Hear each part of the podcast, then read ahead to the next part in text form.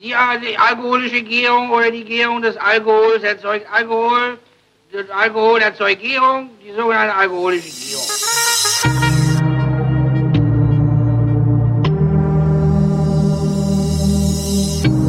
Wer redet, ist nicht tot. Willkommen zu den Vrindflaschen. Es geht wieder mal um Wein und wie immer, wenn es um Wein geht, ist Christoph Raffelt mit dabei. Hallo Christoph. Hallo Holger. Ähm, wir beginnen die Sendung heute mal ganz anders, Aha. nämlich Essen. Oh. Ich bin gerade erst durch die Tür. Wenn ich nicht hier was esse, dann falle ich gleich um. ja. Und ich Dann isst du und ich äh, erzähl einfach was gleich. Ja, genau. Ich habe jetzt gerade vorher noch ein Schnittchen äh, äh, gegessen. Ich war auch ein bisschen spät dran. Ich könnte kurz erzählen, was ich esse, weil das ist wirklich faszinierend. Ähm, also es ist so ho- hoch, hochverarbeitetes Essen, ne, aus dem veganen Regal. Ähm, und in, genau, was trinken wir überhaupt? Wir trinken Chateau Cambon Récolté 2019. Wahrscheinlich der letzte, nachdem ich greife, ne? Nee, der zweitletzte. Der zweite ist es. Einer wieder andere Qualität. Ähm, ja, also das ist so, ähm, ich hole mir gerne im veganen Regal so diese, diese Formteile, nicht? Und es gibt ein Zeugs, das, also es gibt einen Hersteller, der heißt Valles, den finde ich ganz gut. Und von denen gibt es ähm, Crispy Sticks. Und das ist ähm, geiler als äh, jedes Fischstäbchen und sonst was, was du dir, was du dir zuführen kannst. Okay. So, die esse ich jetzt und ich bin auf eine ähm, Instagram-Werbung reingefallen. Aha. Ja, da kriegt, man wird ja immer so eine Werbung zugeschüttet. Ja. Und dann gab's halt so eine Werbung, dachte ich, oh, was ist das denn? Das, das hört sich aber gut an. Voll Idiot. und ähm, habe mir gekauft äh, von einer Firma namens Deliciou Original Bacon Seasoning. Das ist ein, ein Würz, eine Streuwürze, Ja. eine vegetarische Streuwürze. Ich, ich weiß nicht, wie die das gemacht haben. Eine vegetarische nach Streuwürze Bacon riecht. mit Bacon-Geschmack. Und ich habe mir das jetzt gerade mal auf diese Stick Crispies gemacht. Das schmeckt richtig geil. Also auf so eine ne, Fastfood-Art geil. Mhm. Aber also ich bin echt erstaunt. Okay. Ja. Kommt aus Australien. Geräuchert, also das ist ja wahrscheinlich vor allen Dingen die Räuchernote, die kriegt man ja mit irgendwas bestimmt hin Mhm. für Schinken. Das ist, glaube ich, gar nicht so schwer. Ah, krass. Es könnte sogar Valais. vegan sein. Und das kommt jetzt aus dem Airfryer, Genau. damit es nicht so fettig ist. Genau, das ist halt eigentlich das Angenehme, weil der Witz ist, du hast dann irgendwie so knuspriges Zeug, was wie ein Fischstäbchen daherkommt. Ja. Ähm, ist aber äh, vergleichsweise kalorienarm. Ist aber aus Erbsen, Erbsenprotein. Nee, äh, das ist auf Basis von Milcheiweiß. Also nochmal ganz Ah, okay. anders. Die sind auch nicht lange haltbar. Also ist jetzt Okay. nicht blutende Erbse. Bluterbse. Hm. Nee, und das, äh, ähm, das aus dem Airfryer ist das halt, das ist wirklich vergleichsweise kalorienarm. Ich mache eigentlich alles. So dieses ganze auf Fischstäbchen mache ich auch im Airfryer mittlerweile. Und das funktioniert sehr gut. Vielleicht mal gegen die Fritteuse austauschen. Christoph braucht einen Airfryer. Schreib mal einen Airfryer auf deinen Wunschzettel. Ich hatte auch einen auf meinem mein Wunschzettel. ich Verrückter ist höchstens vorbei. einmal im Jahr was. Ja, Wirklich. ich auch. Und das war der ein Airfryer.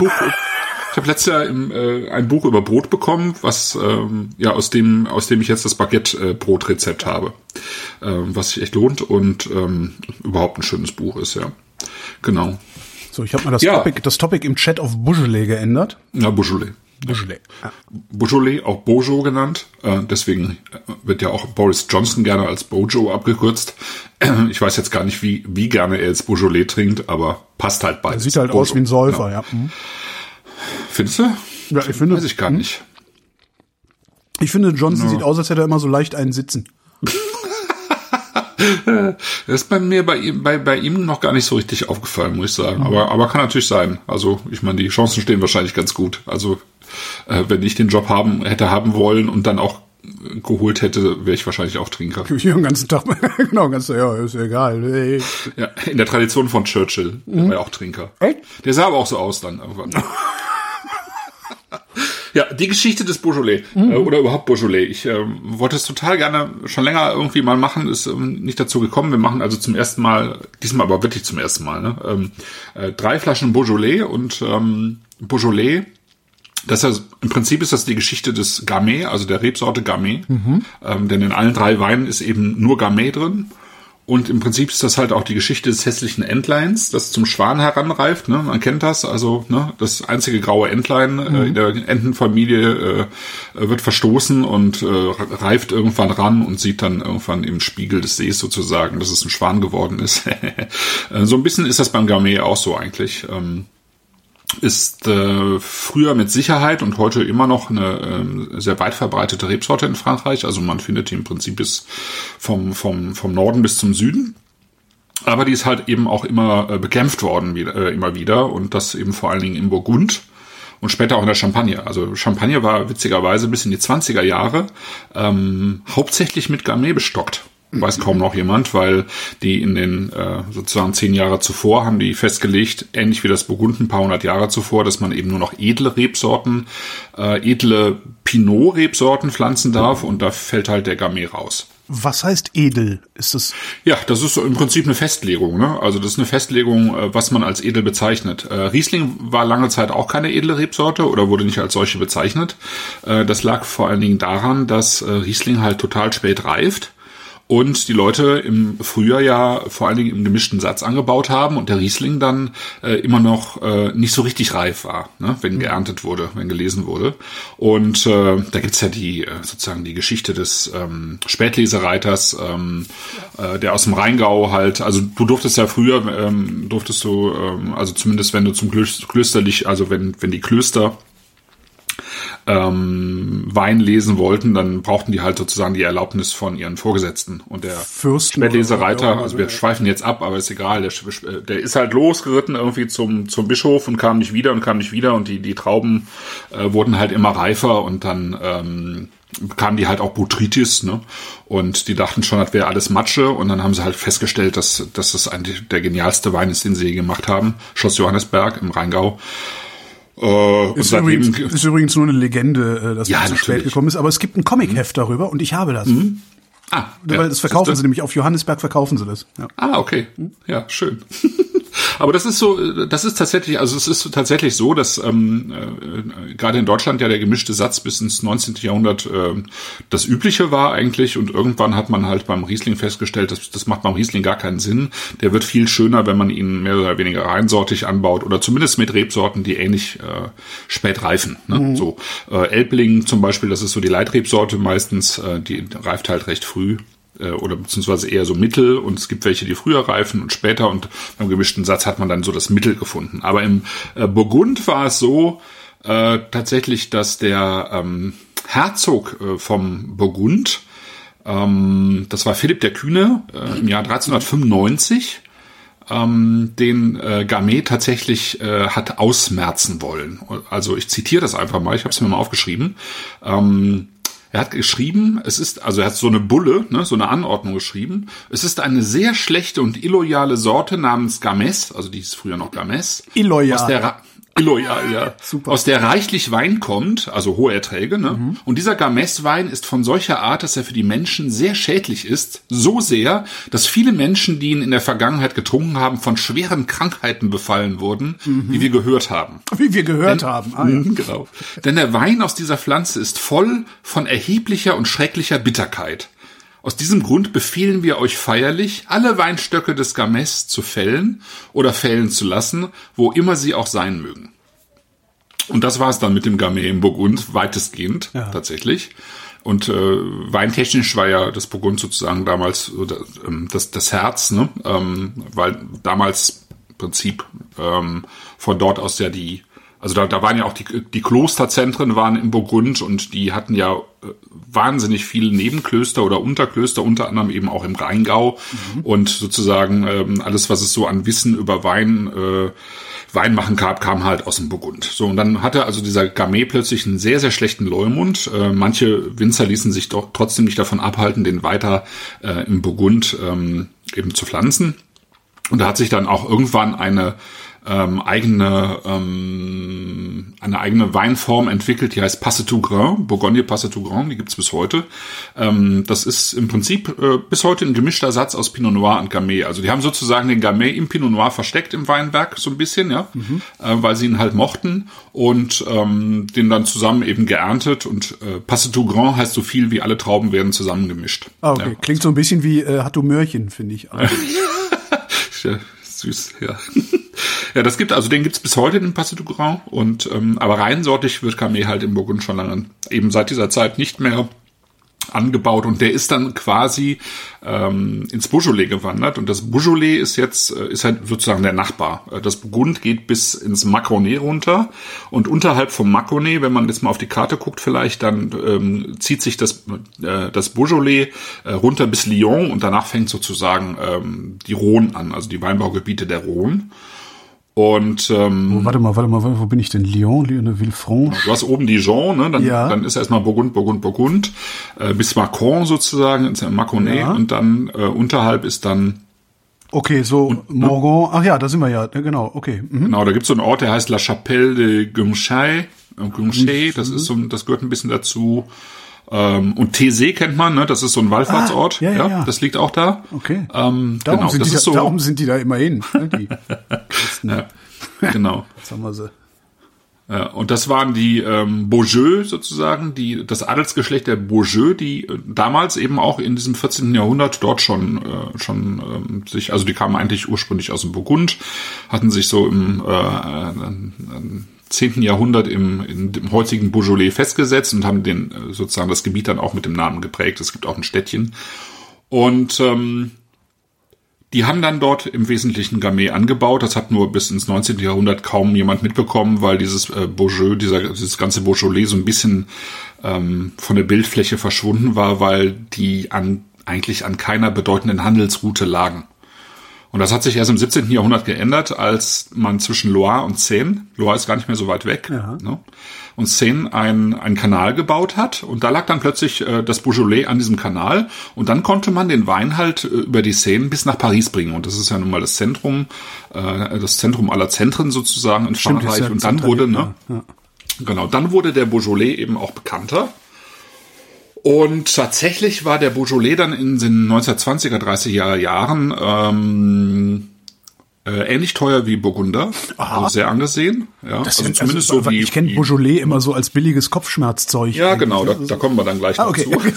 Weil nämlich parallel dazu, als der Wein überhaupt ähm, bekannter wurde, ähm, hat sich dieser sogenannte Beaujolais Nouveau entwickelt. Genau, ähm, der war das. Ne? Und das ist sozusagen der, der Wein, den es im Prinzip auch in allen anderen Weinbaugebieten gab. Das war der, der äh, frisch, ähm, so ganz frisch vom, also ganz frisch vergoren, ähm, abgezapft wurde noch für die für die Winzer und Erntehelfer und äh, für, für Feiern so einfach. Ne? Und das haben halt ein paar Leute mitbekommen und fanden das irgendwie total lecker. Diesen super frischen Wein, das ist ja äh, fast wie Federweißer Ja. in Rot. Ähm, Wirkt auch war das wahrscheinlich damals. ne? Wirkt auch wie Federweißer. Ja. Und äh, nur das Federweißer halt noch nicht zu Ende gegoren ist und eigentlich Beaujolais zu Ende gegoren ist, Beaujolais okay, das- Nouveau. Ne? Ähm, und ähm, das wurde dann plötzlich total beliebt, also dieser Beaujolais Nouveau. Und ähm, dann gab es sozusagen so zwei Parallelen. Zum einen eben ähm, diesen, äh, diesen anerkannt guten Beaujolais aus einigen wenigen Orten und dann eben diesen Beaujolais Nouveau, diesen ganz frischen Wein, der dann äh, sozusagen von per Gesetz schon ab November äh, verkauft werden durfte. Äh, ist bis heute auch noch so. Und ähm, dann hat sich noch so eine, so eine dritte Strömung entwickelt, weil es nämlich ähm, 1945, 1947 zwei sehr heiße Jahrgänge, außergewöhnlich heiße Jahrgänge im Beaujolais gab und da wurde der Beaujolais, ohne dass man irgendwas dazu getan hätte, hatte über 15 Prozent Alkohol bekommen, also bis zu 17 Prozent Alkohol. 17. Das Ja, geht. bis zu 17 Prozent. Äh, das geht gerade noch so anscheinend. Ich hätte gedacht, dass da längst alles tot ist auf dem. Ja, ja, die meist, das meiste stirbt an, an, an sozusagen an Bakterien, die oder an Hefen, die das vergehren. Aber es, ähm, also es, ich habe von einem gehört sozusagen, der, ähm, also von Jules Chauvet, da kommen wir aber gleich noch zu, der eben ähm, wie äh, 17 Prozent hatte. Also sagen wir mal 15, 16 Prozent auf jeden Fall. Das, das geht noch, ne? 16 auf jeden Fall. Also hat man heute auch noch Weine mit.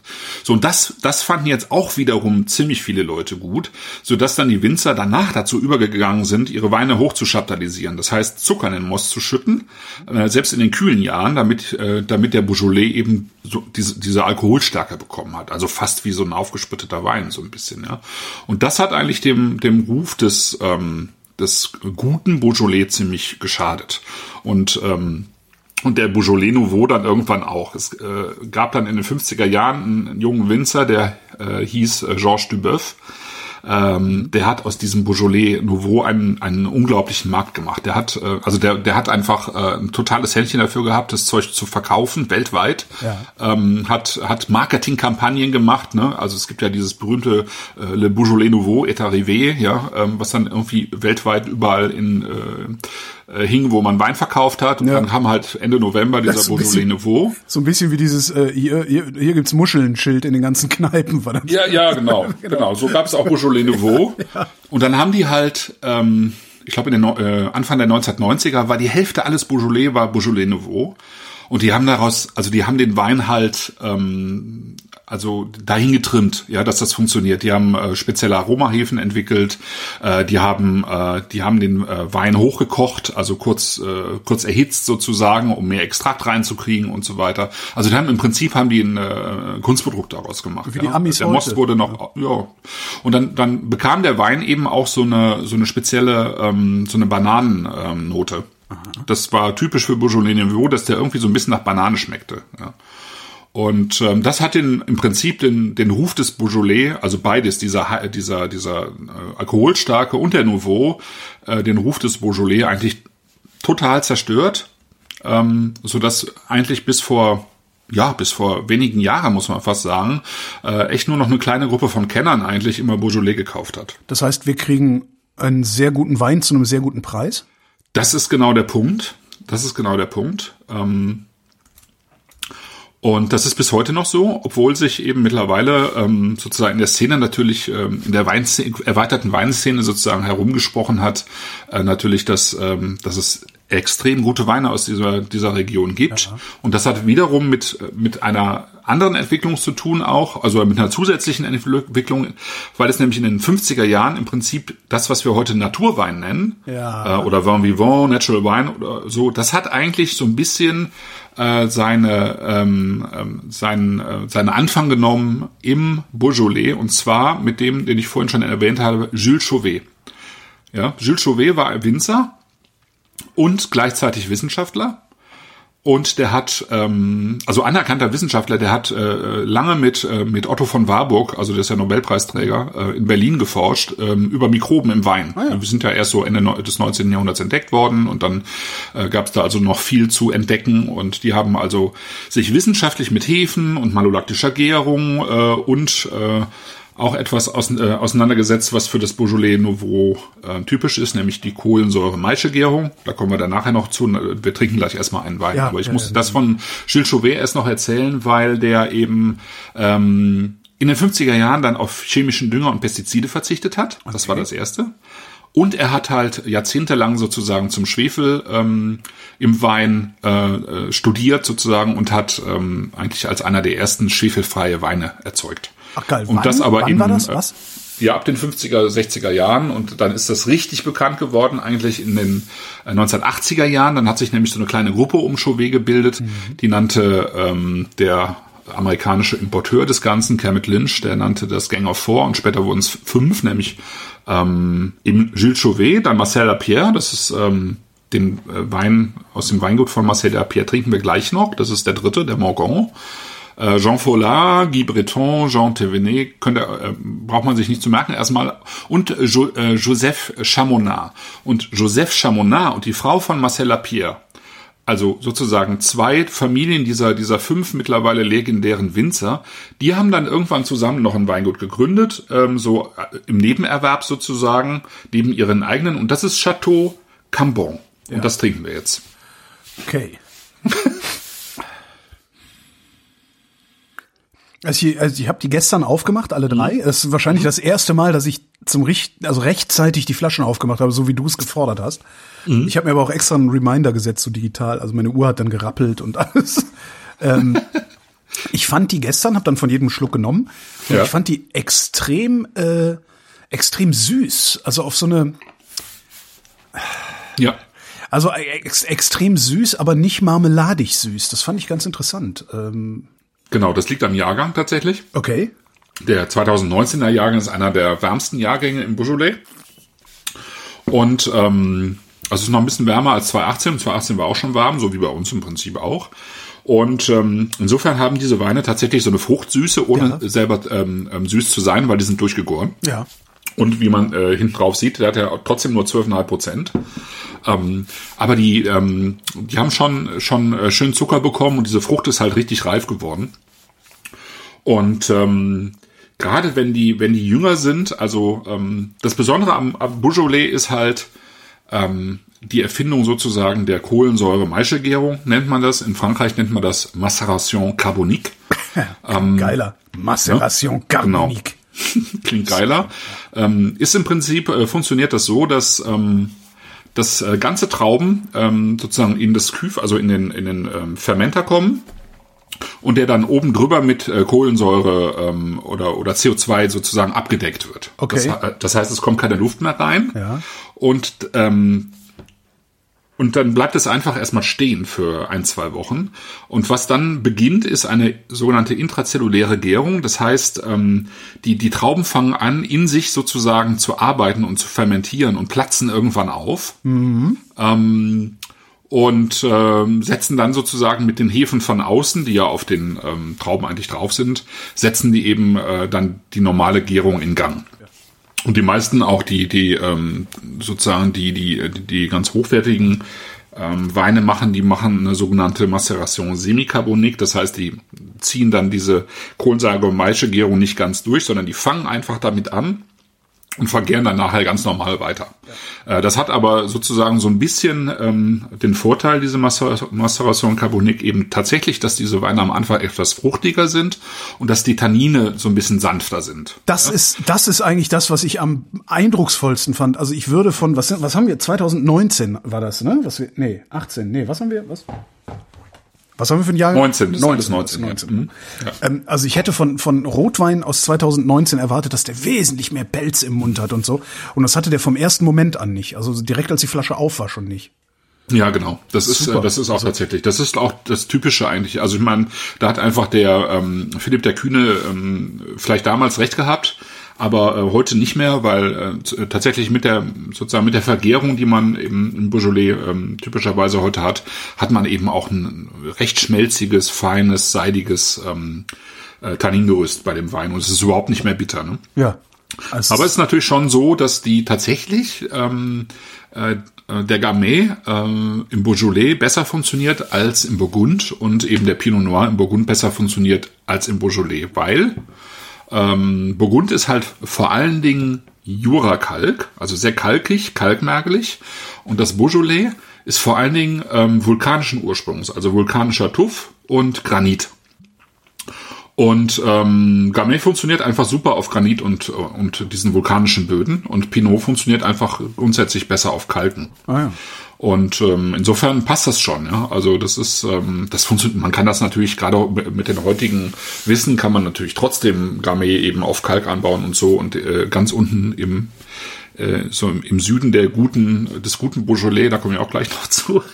Also es gibt einfach viel zu erzählen über das Beaujolais, ist echt ganz witzig. Ähm, in Bruyy, ähm, da, da hat man dann auch schon wieder ein bisschen Jurakalk. Aber im Prinzip kann man abspeichern eigentlich, dass Beaujolais ähm, geologisch gesehen ähm, eben Granite und äh, vulkanische Tuftscheine manchmal auch ein bisschen Schiefer hat.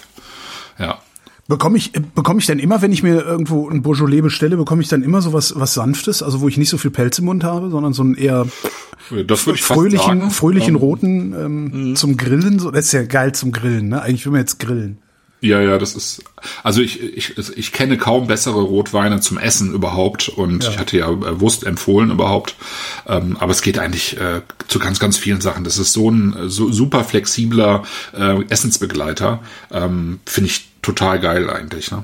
Und wir fangen jetzt hier bei, ich glaube, 12,50 Euro an mit dem Chateau Cambon, ja. Äh, das ist ja vergleichsweise jetzt, ich sag mal, in unseren Sphären jetzt nicht so viel Geld, ja. Mhm. Und ähm, das sind das sind super alte Reben. Also ähm, drei Parzellen hiervon sind äh, 1914 gepflanzt worden, ja. Und ähm, normalerweise zahlt man dafür halt äh, anderswo eben auch viel Geld. Ne? Und ähm, wie angesehen das mittlerweile ist, äh, kann man daran erkennen, dass echt viele richtig gute ähm, Winzer Außenburgund äh, mittlerweile ähm, sich im Beaujolais eingekauft haben und dort Wein machen. Ja. Und äh, also offiziell gehört das Beaujolais auch rein rechtlich gesehen, sozusagen weinrechtlich gesehen, gehört es tatsächlich zum Burgund. Ähm, Und äh, verwaltungstechnisch gehört der obere Teil von Beaujolais auch tatsächlich zum Burgund und der untere gehört dann zur Rhone.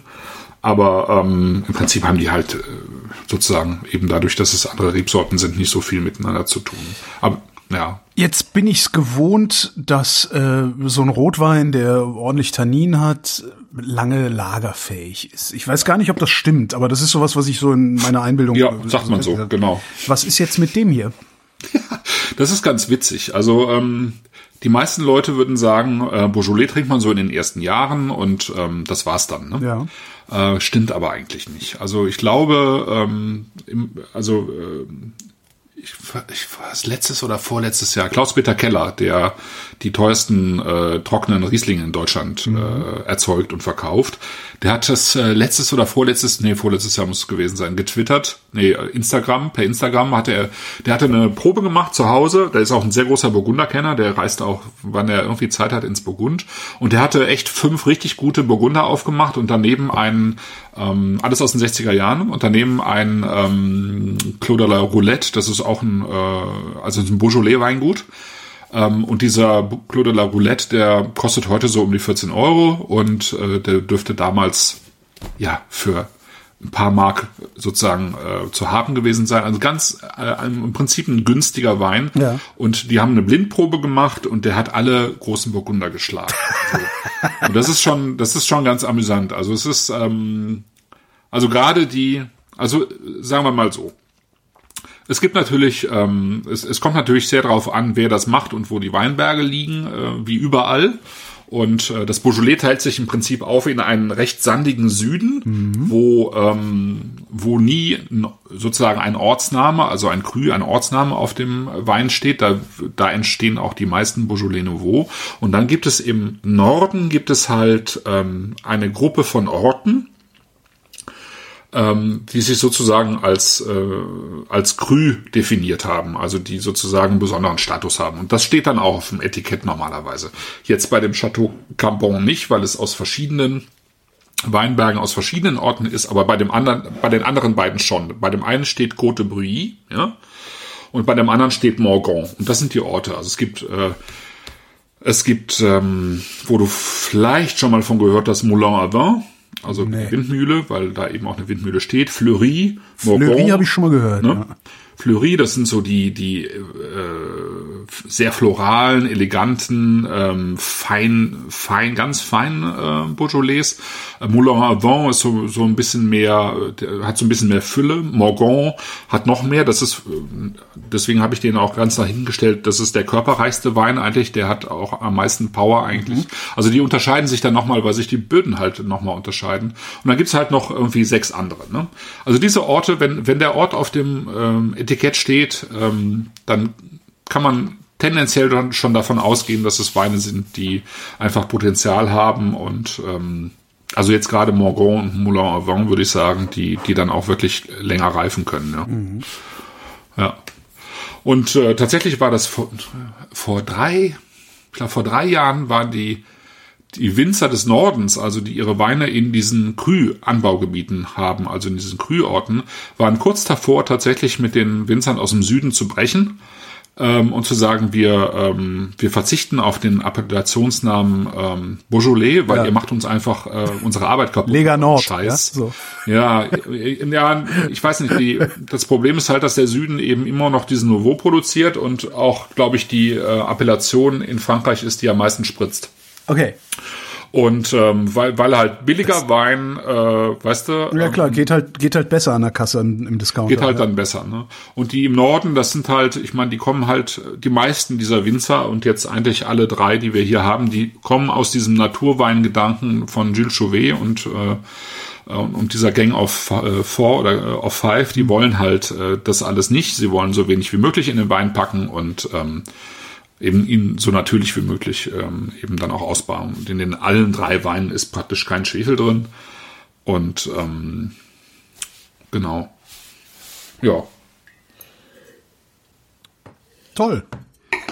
Also auch wieder ne? so ganz, also hätte ich ist jetzt auch sowas, was ich vom Rotwein nicht erwartet hätte. So eine, diese, diese, Ja, diese Freundlichkeit und unkantig. Ja, so, das hab ich- Der ist so unkantig, ne? Also so- Genau, das, deswegen wollte ich das auch viel früher schon mal irgendwann gebracht haben, Mhm. weil ich dachte, das müsste dir eigentlich sehr gut gefallen, weil das eben so. das tut's. Das, ne, das sind so, das ist, sind so nur einladende Rotweine, die, ähm, die man eben tatsächlich auch im ersten Moment unterschätzen kann, weil die so freundlich wirken und so, ähm, ja, die einen so schön in den Arm nehmen sozusagen, weil die eben erstmal wenig ähm, Ecken und Kanten haben, aber ähm, ich, ich sag mal, auf den zweiten Schluck kriegen die trotzdem eine Tiefe. Die haben eine total, also ich finde schon, dass auch dieser Cambon einfach eine sehr schöne Würze hat, ja. Das ist, ähm, aber die, die macht sich halt nicht am Holz oder die macht sich halt nicht am, am Tannin fest, ja. Sondern es ist irgendwie so eine, finde ich, so eine sehr angenehme Mischung ähm, aus, äh, aus Frucht und, und so einer feinen Kräuterwürze eigentlich, die der hat. Ja. Ja. Ein bisschen rauchig, finde ich, ne? So Ich finde, das kann daran liegen, dass, dass Sven das eben in den Chat geschrieben hat. Also, Der hat über Fenchelsalami geschrieben, aber ich finde, Ah. ich finde, man riecht irgendwie was Fenchliges. In,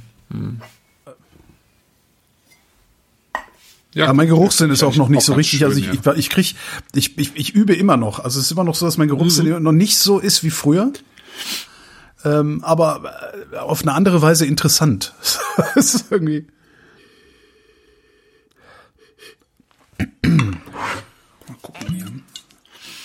Ja, wir können ja mal irgendwie, wer ein zweites Glas da stehen hat oder sonst tauschen mal gegen die Terre Jean-Paul Brün. Terre Doré. Grüne Erde. Jean-Paul Brün.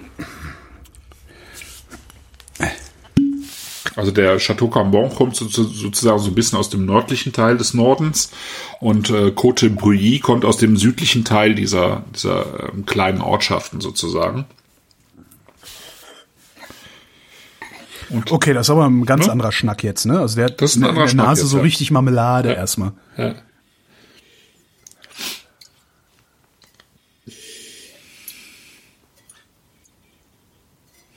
Was Speckiges oder ist das mein, meine Würz, Streuwürze? Nö, ich finde schon, das ist schon Speck und Würzchen und ich finde vor allen Dingen, er hat so ein bisschen Veilchen auch mit drin. Pfeilchen. Ja, fast so ein bisschen wie, wie Veilchenpastell. Ja, so ein, furchtbar. äh, das geht schon so ein bisschen Richtung ähm, so Nordhohen-Syrah, aber nur von den Ja.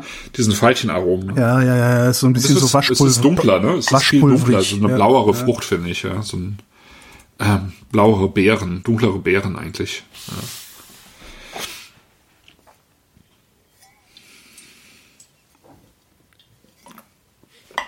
Ganz anderer Wein, ja. ja. Der hat auch eine andere Sauerstruktur jetzt. Ne? Also, Mehr Tannine. ja, hat ein bisschen Metanin. Mhm. Ja. Bisschen rauer sozusagen. Ja. Aber da fand ich den Cambon, äh, äh, der ist, sagt mir da eher zu. Aber ich bin ja auch billiger. Glaube ich. Ja, das glaube ich. Nö, oh. Oh, bei Sven hatte der zweite Kork. Schade. Echt? Oh, Mist. Vielleicht haben die alle Kork und ich habe es nur nicht gemerkt. Ah, schade. Dann schicke ich dem Sven noch mal eine Flasche. Ich habe noch einen 218er hier stehen. Und offensichtlich Ja, hast also du der- vor allen Dingen die Mittel, mal eben eine Flasche zu versenden. Also ich wüsste überhaupt nicht, wo ich so einen Karton herkriegen sollte. Okay, das ist jetzt hier tatsächlich gar kein Problem. Ja.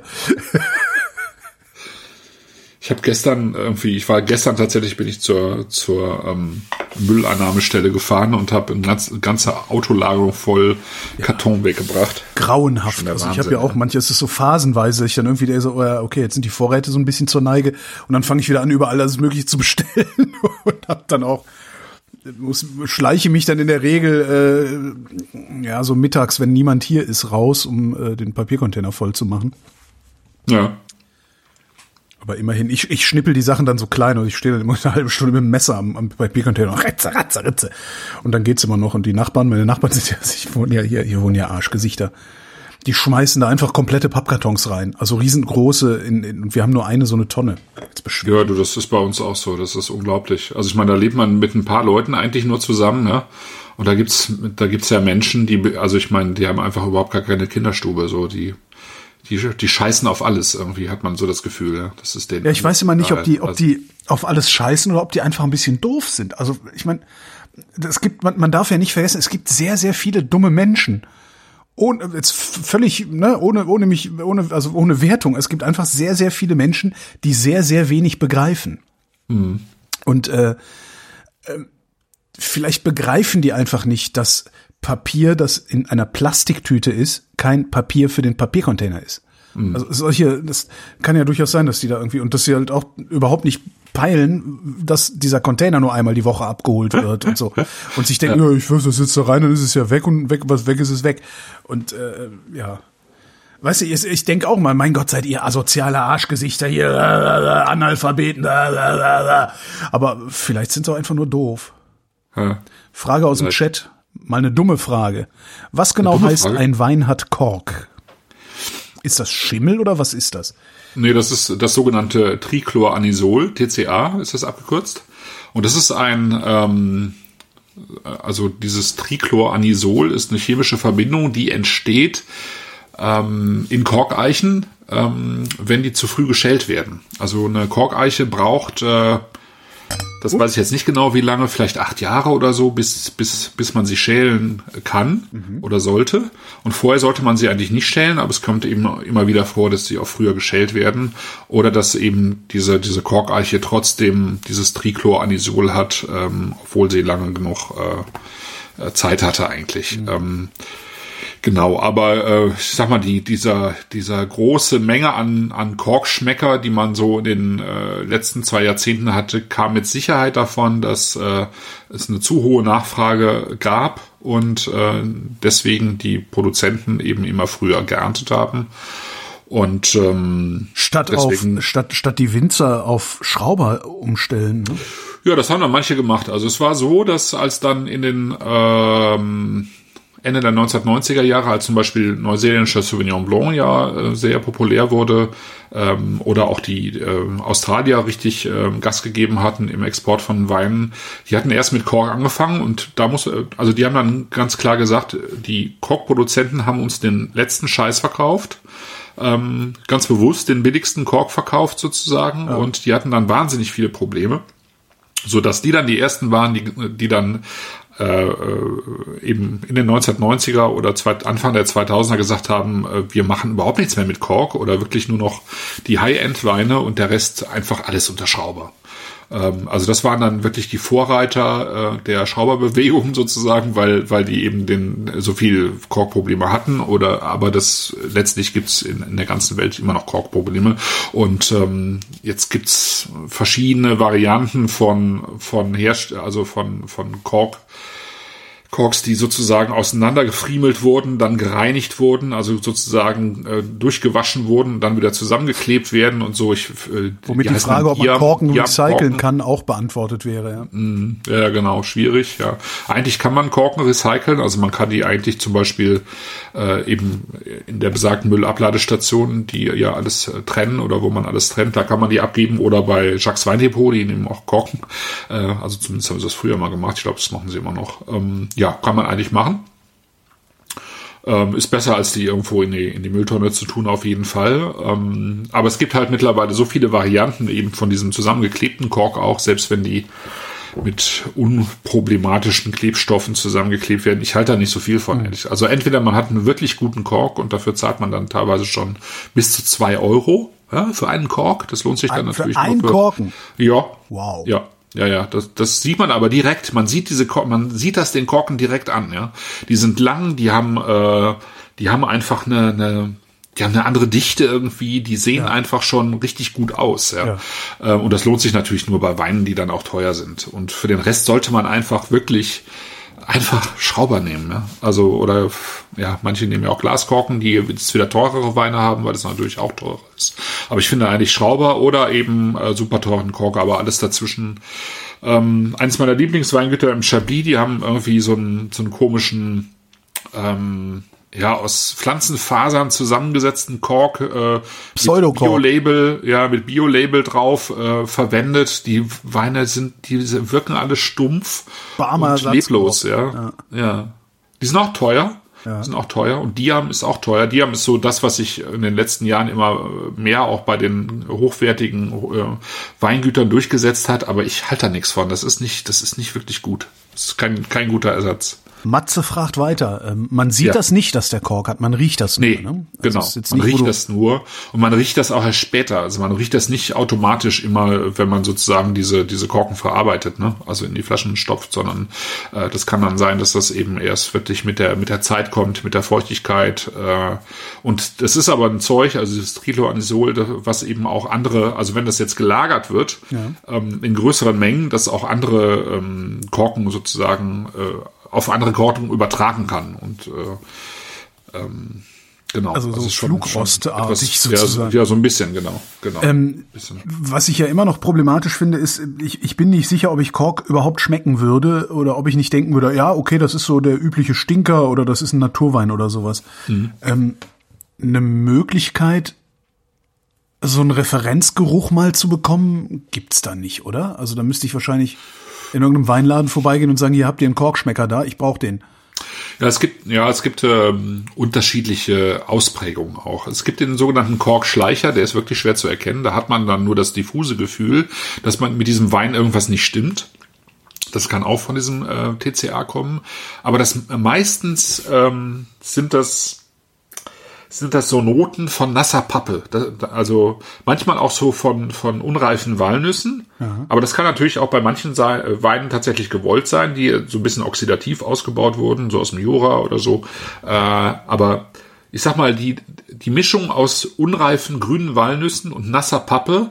Und wenn du dann am Gaumen das Gefühl hast, dass dieser Wein müde und matt wirkt und recht kurz bleibt, so, Ja. ja, dann ist es eigentlich Kork.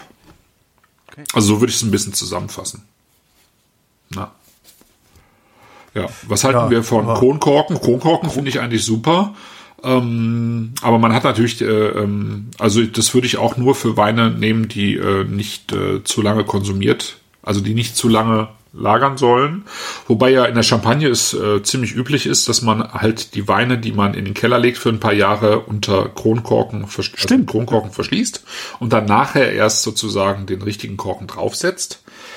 Dann kommt der Kontakt, äh, dann kommt der Wein natürlich in Kontakt mit, mit dem Plastik, der in diesem Kronkorken verarbeitet ist. Ne? Aber grundsätzlich funktioniert das mit dem Kronkorken schon ganz gut. Aber man hat halt, und das, das ist ja bei diesen Champagnern dann auch gewollt, man hat im Prinzip gar keinen Luftaustausch mehr mit Ja. draußen. Und äh, das ist wiederum nicht gewollt, weil, weil man möchte ja auch ein bisschen ähm, ähm, im Zweifelsfall das auch ein bisschen sozusagen reifen lassen. Also es ist eine heikle Geschichte, weil mit dem Schrauber hast du natürlich auch, verändern sich die Weine viel, viel langsamer. Das hat irgendwie was Gutes, aber es ist auch ein bisschen schwierig. Ne? Ja. Ja, ja, schwierig. was heißt Äh, schwierig? was ist denn, was ist denn daran schwierig, dass sie sich langsamer verändern oder dass sie sich langsamer entwickeln? Ist Ja, es hat halt, ja, also das machen ja auch viele. Also es gibt, äh, gibt halt Regionen, wo das irgendwie sich da schon durchgesetzt hat, aber in Frankreich gibt's halt noch immer ganz, ganz wenig Schrauber. Ähm, da setzen die dann halt tatsächlich eher auf diese komischen Kunststoffkorken oder so, ähm, als auf Schrauber zu setzen. Das ist ein bisschen, das ist, das finde ich schon ein bisschen bitter, weil all- alles, was sozusagen an Kunststoffkorken in die Flasche kommt, finde ich persönlich, habe ich nie gute Erfahrungen mitgemacht. Ja. Das ist aber für das das ist für ein ganz bestimmtes Publikum wird sowas gemacht. Also ein Bekannter von mir, der äh, ist der, der kauft halt Wein nach Etikett mit der Begründung, äh, wenn das Etikett gut designt ist, dann wird der Winzer sich auch Mühe mit dem Wein gegeben haben. Ja, habe ich früher auch gedacht. ähm, Das ist das ist halt was halt totaler totaler Schwachsinn. Das ist das größte Marketingopfer aller Zeiten. Er hält sich aber gleichzeitig für immun gegen Marketing. Ach so. Und der ist auch, also der, der lehnt, der trinkt selber, der trinkt selber noch nicht mal Wein, ja. Er, der lehnt Ja. aber Schraubverschlüsse ab, weil das, äh, das ist ja nicht, das hat ja mit Wein nichts zu tun. Also es ist so, ich glaube, das ist einfach für, für Leute, die so ein, ich sag mal, Traditionsgetue Ja, in ihrem genau. Leben äh, betreiben. Also für, und, und denen kannst du Ja. halt auch so ein, so ein äh, Plastikkorken verkaufen. Hauptsache, es, es lässt sich mit dem Kellnermesser aus, dem, aus, aus der Flasche ziehen. Ne? Ja, es ist schon. Ich, ich finde es ja, grundsätzlich finde ich das ja auch schön, wenn ich einen Korken aus einer Flasche ziehe. Und ich finde auch, ähm, also ich stehe dann auch in gewissem Maße auf Traditionen, weil ich das schon auch mag, ja. Klar, Ähm, ist ein und- bisschen wie und- nass ja. rasieren statt trocken rasieren. Ne? So. Ja, und ich, ich finde auch in gewissem Maße, weißt du, wenn ich jetzt, Aber wenn die Also, Flasche wenn- auf dem Tisch steht, dann ist es doch egal. Also wenn die offen ja, dann ist es egal, klar, klar. Ja, das ist schon richtig. Und dann, dann ärgert man sich halt wahnsinnig, wenn man wirklich gute Weine hat und davon vielleicht auch nur Einzelflaschen und dann hat man halt Kork. Das ist halt wirklich, wirklich bitter und das passiert natürlich, wenn man anfängt, irgendwie besondere Weine zu sammeln oder so. Ja, da, da ist halt praktisch kein Weingut vorgefeit. Also man kann, also selbst bei diesen super teuren Korken kann das auch noch passieren, auch wenn es wirklich sehr selten ist dann. Aber kann, kann auch passieren. Also wir hatten auch schon in verschiedenen Weinrunden echt gute Bordeaux Weingüter, die, wo dann plötzlich irgendwie man doch Kock hatte. Ja. Ist schon schade. Ja, genau. Wo es gerade um, gerade um Verschlüsse Sorry. ging, äh, der Nibbler schrieb in den Chat, dass es auch so äh, Glasverschlüsse mit so einem Kunststoffring gibt, die ein gefälliges Klack machen, wenn man die reintut. Ich habe geschrieben, Loaka macht sowas, weil ähm, dieser dieser Ja. Tassen, den wir mal hatten, äh, du erinnerst dich, der, der so un unglaublich nach Mango gerochen hat, dass dein Sohn sich beschwert hat, dass wir ihm nichts von der Mango abgegeben haben, die wir gegessen hätten. Ja. Der war zwei, ne? Echt, das so zwei. Krass, krass. Ich weiß nicht, war, das ist schon lange her mit dem, Ja. mit dem äh, Tassen im- Ist, taugt der noch was, dieser Loaka-Wein? Oder war Ja. das so, dieser, so ein Jahrgang, der irgendwie herausragend war? Nee, nee, das ist schon, Loaka macht schon gute Weine. Ja. Loaka macht schon gute Weine. Das ist, ähm, das ist schon noch. Und Glaskocken hat sich auch, ähm, also, also zum Beispiel das eines der besten Weingüter in Österreich, Tement, ja, äh, Südsteiermark, die äh, weltbekannt sind für ihre Sauvignon Blancs, auch für das Sauvignon Blanc. Äh, die haben vor zwei, drei Jahren komplett auf Glaskorken umgestellt. Ja. Und ähm, doch, es gibt schon eine ganze Reihe von, von auch wirklich guten Weingütern, die mit diesem Glaskochen arbeiten. Und äh, genau, der, äh, Sven, Sven schrieb auch, äh, die passen nicht auf alle Flaschen, aber auf eine ganze Reihe von Flaschen und man kann die halt schön aufbewahren und damit Flaschen verschließen. Ich habe die alten passt halt also die alten Ja. Loaka-Verschlüsse von damals. Und das, das, da hast du noch, das ist, das muss, das ist 15 Jahre her oder wie, wie, wie lange ist es her? Ich weiß es gar nicht. Es ist ewig her. Jedenfalls diese alten Lorca-Verschlüsse habe ich hier noch rumliegen. Die benutze ich auch teilweise noch, um Flaschen zuzumachen. Ja. Ja. Wo sie passen. Hatten wir nicht eine dritte Flasche äh, Beaujolais? Ja, Morgon. Äh, Genau, ich wollte noch, ähm, noch mal zum Jean-Paul Brünn, also Terre d'Oré, Côte de äh, zurückkehren, so ein bisschen, weil das ähm, kam im Chat gerade, der hat ein bisschen was Metallisches, ja genau, das finde ich auch. Der hat, ähm, ich, ich finde, der, also der erste, der ist ja so richtig einschmeichelnd und rund und weich und äh, fruchtig. Und der zweite ist halt kantiger, der hat tatsächlich so ein bisschen was Metallisches oder sowas von, tatsächlich von, ähm, also man, man könnte sich vorstellen, da ist so ein bisschen Eisen im Boden, ja, so ein bisschen Eisenrost, ähm, viel dunkler, ähm, viel, äh, viel mehr, also der, der hat auch einfach von der Frucht her eine andere Säure, ja. Da, also man hat so das Gefühl, dass da, da sind einfach Sauerbeeren drin, da ist so ein bisschen Sauerkirsche drin. Ähm, man merkt dem Wein eigentlich nicht an, dass es 2019 ist und das, oder beziehungsweise man merkt ihm nicht an, dass es ein war, warmes Jahr ist, äh, so richtig, weil, weil es wirklich ähm, äh, so schön diese Sauerbeeren hat und dann auch am Gaumen einfach ähm, ähm, diese, diese Frische hat und, und auch eben so ein bisschen diese Kantigkeit und, und eben dieses, genau, dieses metallische, blutige, so ein bisschen eisenrostige. Das, Hm. ich glaube, dass, dass das auch ein Wein ist, der wirklich auch Potenzial hat, dass man ihn einfach mal fünf, sechs Jahre weglegt und dann mal guckt, was passiert. Ja. Ein Glück habe ich keinen Keller. Nee, schade, dass ich Ja. keinen Keller habe. Die Scheiße steht bei mir im Wohnzimmer rum. Von letzter Sendung noch die, äh, naja. Jetzt morgen mit diesem Blödsinnigen, was soll dieser Wachsschwachsinn eigentlich? Du, das, Das ist doch das ist halt auch ähm, Marketing, oder? Klar, das ist schon Marketing, das, das sagt halt schon was aus. Also ich meine, die, die die diesen Wachs nutzen, das sind im Prinzip die Winzer, die auch diese, also mit dieser Naturweinbewegung angefangen So, Entschuldigung, haben. Die, äh, äh, ne? für, für alle, die gerade zuhören und überhaupt nicht wissen, worum es geht. Diese, diese Flasche hat halt oben äh, statt einer normalen Aluminiumkapsel, die man so abzieht oder aufschneidet, äh, eine Wachskapsel über dem Korken. Was ich immer total anstrengend finde, ehrlich gesagt, weil ich nie weiß, ja, wie ich- wobei, ehrlich gesagt, äh, ja, also du kannst einfach den, den, den, ähm, äh, den Korkenzieher durchdrehen und das, das Ganze anhebeln. Ja. Also es gibt ja verschiedene Wachsverschlüsse. Früher war es viel häufiger, dass das so sehr harter Wachs war, fast Ja gut, so da- da hab ich dann Küchen- Kolophonium. Küchentuch Das ist dann eine ziemliche, ja, drauf. aber es ist trotzdem eine Sauerei, weil es sich dann halt in tausend Einzelteile bewegt. Das hier ist ja eigentlich unproblematisch. Entweder du schneidest einfach mit einem Messer oben das einmal flach ab. Oder du steckst einfach den äh, Korkendreher durch und drehst es dann halt mit dem Korken hoch. Ja.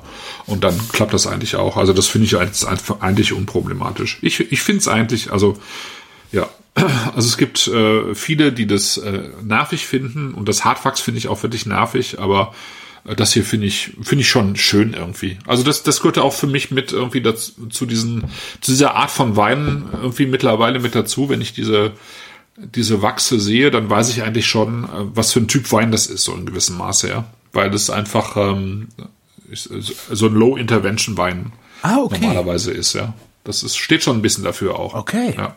Dass das wirklich Weinmacher sind, die ähm, Das heißt, es ist nicht jemand, der einfach nur ein geiles Etikett drauf klatscht und denkt, äh, dann kaufen die Deppen das. Nee, ich glaube, bei denen hat sich das eigentlich mit diesem Wachs nicht so wirklich durchgesetzt. Die gibt's bestimmt auch, aber eigentlich würde ich sagen, das ist wirklich in dieser Szene von Leuten, die ähm, kleine Mengen äh, erzeugen und mit so wenig Intervention wie möglich, so wie das eben bei den Lapierres auch, auch der Fall ist tatsächlich. Ja. Ja. So. Morgon.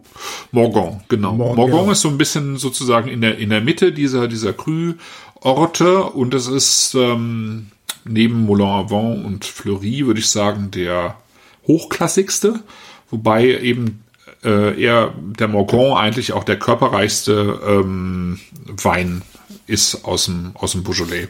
Und auch der Wein wahrscheinlich, der am, äh, von allen dann auch am besten reifen kann auf Dauer.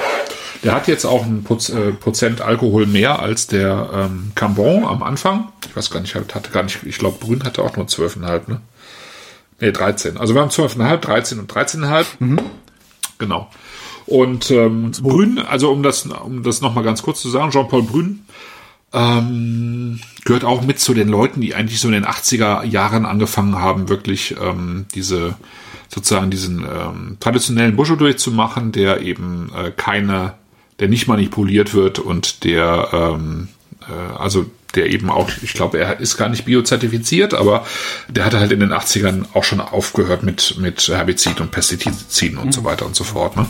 Und ähm, vergehrt halt spontan, also all das, was, was sozusagen ähm, eigentlich für die für die hochklassigen Weingüter im Beaujolais typisch ist. Ja, da wird nicht mehr filtriert, ähm, da wird nur ganz moderat Schwefel eingesetzt und so weiter und so fort. Und das funktioniert eben auch wirklich nur, wenn man ein sehr gutes Traubengut hat. Das haben wir ja hier schon ein paar Mal gehabt. Wenn man auf Schwefel verzichtet, was ja so ein bisschen ein Antibiotikum im Wein ist, dann muss man einfach ein sehr gutes Traubengut haben, was eben äh, sehr gut selektiert wurde. Da darf kein sozusagen kein Dreck drin sein, da dürfen keine kaputten Trauben drin sein und dann kann man sozusagen diesen ganzen Prozess der Vergärung und auch des Ausbaus im Zweifelsfall eben, wenn man ganz sauber arbeitet, dann auch ohne Schwefel hinbekommen. Aber wenn, wenn, das nicht der Fall ist, dann Wie sollte arbeitet Wein man- immer schwefeln. Wie arbeitet man nicht sauber?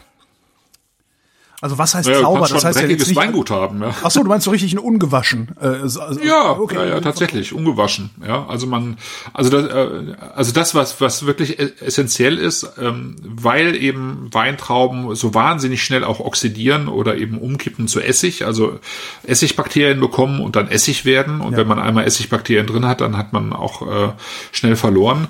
Ähm, also das interessiert große Weingüter, die äh, ni- nicht so stark, weil die halt äh, sozusagen in die äh, in die Trickkiste greifen können und ihre Moste eben ähm, mit mit äh, Zusätzen an, anreichern. Dazu gehört eben unter anderem Schwefel.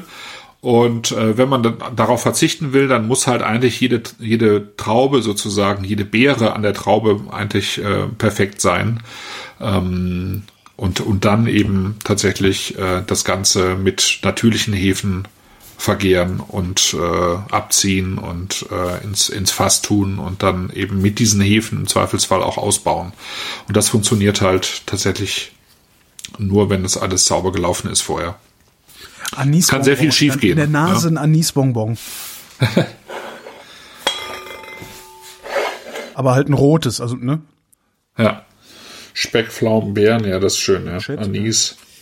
Ja, das ist nochmal ein, das ist, also das ist einer der Weine, äh, in die ich mich, glaube ich, vor 15 Jahren schon verliebt habe. Das ist, das sind auch Weine, die wirklich, äh, die kannst du auch 30 Jahre in den Keller legen, äh, normalerweise. Das, also Mar Marcel Lapierre, also Lapierre ist sozusagen, ähm, der gehört eben zu dieser, dieser Gang of Five, ähm, und Marcel, mittlerweile sind es eben äh, Mathieu und Camille Lapierre, also die, die Kinder von, von Marcel, Marcel ist gestorben, ähm, die das aber eben so weiter betreiben, ja. Ähm, und die, ähm, den Wein jetzt hier aus 60 Jahre alten Gamay-Reben entstehen lassen. Die haben insgesamt so 10 Hektar und das ist im Prinzip alles auf Granit und, äh, und Kiesböden gemacht, ja. Und äh, dann kommt eben diese, dieser Gamay ins Weingut, dann läuft er diese Maceration Semicarbonique durch, also diesen Anfang von der Kohlensäure-Maischegärung und dann eben wird, nachher wird ganz normal weiter weiter vergoren und dann kommt das ins Fass und dann kommt es da wieder raus und ähm, je nach Jahrgang äh, kriegt der kriegt das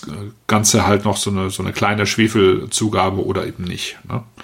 Und, und, und klein heißt dann so 10 Milligramm pro Liter, also wirklich sehr, sehr wenig. Ne? Sagt mir nichts, also das kann, kann ja. ich überhaupt nichts mit anfangen. Ja. Also man, es gibt auch Weine, die haben 120 Milligramm okay. pro, ja, so. Ähm, ja, also die sind dann, die sind dann die, die ersten äh, fünf bis zehn Jahre im Prinzip erstmal betäubt. Ja? Also ich sage ja immer, also Schwefel wirkt wie ein Betäubungsmittel. Ja.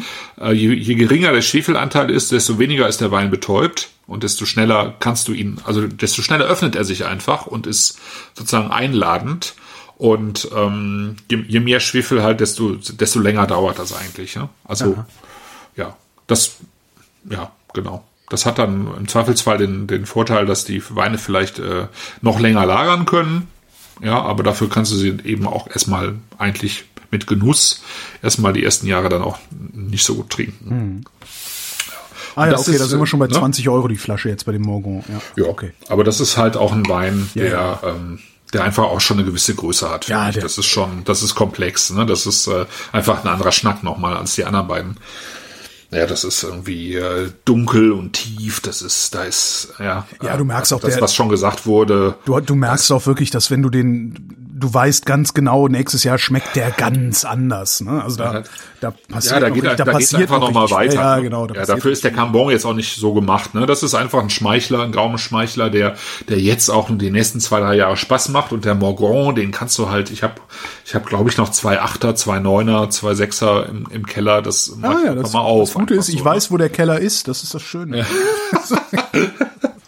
Ja, also bei, bei diesem Wein lohnt sich das einfach, weil, mhm. weil der sich so toll entwickelt. Ja, da hat man diese, also hier, das, das ist, das ist einfach schon, das ist einfach so wie, wie ähm, nebenan im Burgund schon Grünniveau und beim im Burgund Grünniveau, da zahlst du dann für einen vergleichbaren Wein mindestens das Doppelte, würde ich sagen. Ja. Und äh, ja, also es ist danach natürlich noch mal ein anderer Wein. Auch hier merkt man, äh, dass der Gamay insgesamt ein bisschen mit dieser Maceration Semicarbonique so ein bisschen runder ist, so ein bisschen weicher ist. Ne? Der hat nicht so harsche Tannine wie ein junger Pinot vielleicht. Mhm. Nein, überhaupt nicht. Also Ab, der, ne? der hat, der hat ordentlich Tannine, aber aber die sind runder. Die sind, ja, die tun mir nicht ähm, so weh auf dem, auf dem Zahn. Ja. ja. Ja, und es ist nicht, nicht pelzig, mhm. äh, wirklich, ne? Aber es ist halt diese ganze Palette von eben, genau, Speck, Speckpflaume. Da sind Kirschen drin, ja. da ist Zimt drin, da sind Rosenblüten drin. Ich finde, da ist auch so ein bisschen so Amaro, weißt du, so ein bisschen. Ja. Diese, diese, diese, ne, äh, sizilianische Kräuter. Ja, ähm, äh, Likör so ein bisschen drin, diese, dieses dunkle, da ist Orangenschale mit drin, das ist, ich finde das total schön. Das Geile ist daran, du willst trotzdem was Gegrilltes dazu haben. ja. Was Fettiges. Ja, genau. Ja. Das Florale ist, finde ich total das, schön. Ja, Auch hier wieder so ein bisschen, diese Rosen. Vor allen Dingen, wie das, wie das so, so, sich so, das schaukelt sich so hin und her. Also du hast halt, du nimmst das Glas äh, an die Nase und dann hast du Floral. Dann tust du es weg, dann nimmst du es wieder an die Nase und dann ist es Kräuter. Tust es weg, dann ist es Obst. Und das ist, es ist so. Genau, dann eben dieser Speck ist so ein bisschen mit dabei, so dieses, so ein bisschen geräuchertes Fleisch mit drin, schon, eigentlich auch schon mit drin. Sehr schick. Sehr schick. Und das ist dann wirklich sehr schick, ja, das finde ich auch. Das ist, und das trinkt man dann auch einfach weg, weil es einfach so süffig ist auch. Ja, ja, hat ja, eine ja. lebendige Säure, das tut nicht weh am Gaumen und man hat irgendwie, man kann das einfach so trinken, man kann das auch jedem äh, vorsetzen, glaube ich, weil es eigentlich fast jedem schmeckt, aber man kann und man, man kann sich damit intensiv beschäftigen, aber man kann es halt auch einfach so wegtrinken.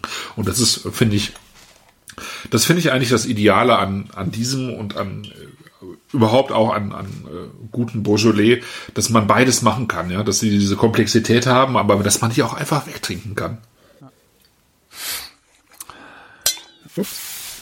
Ja. Sehr schön. Genau. Und äh, das ist Lapierre. Also, also das ist wirklich für, ich sag mal, das ist einer der berühmtesten Namen im, im französischen Wein, würde ich fast sagen.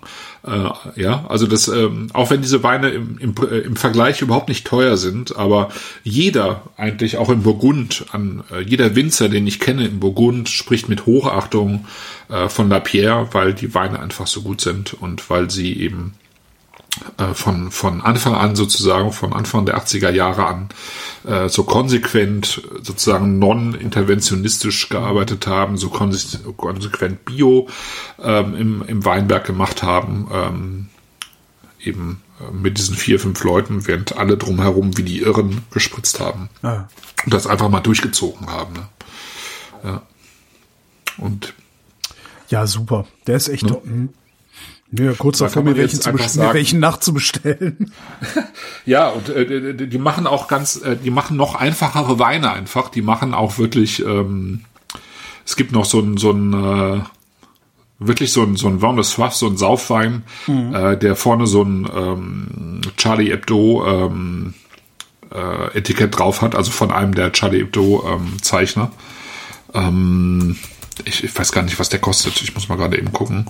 Das ist wirklich nicht teuer, aber das macht einfach auch Spaß, weil es ist auch bei dem so Händler, äh, wo wir, äh, wo was, äh, Weinkreis war das, ne?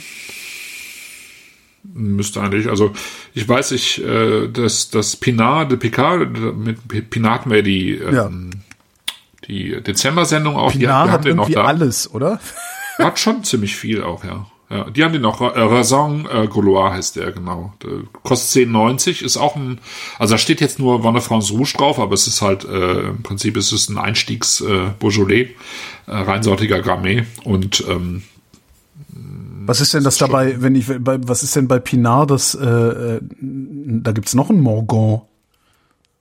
Äh, also, aber.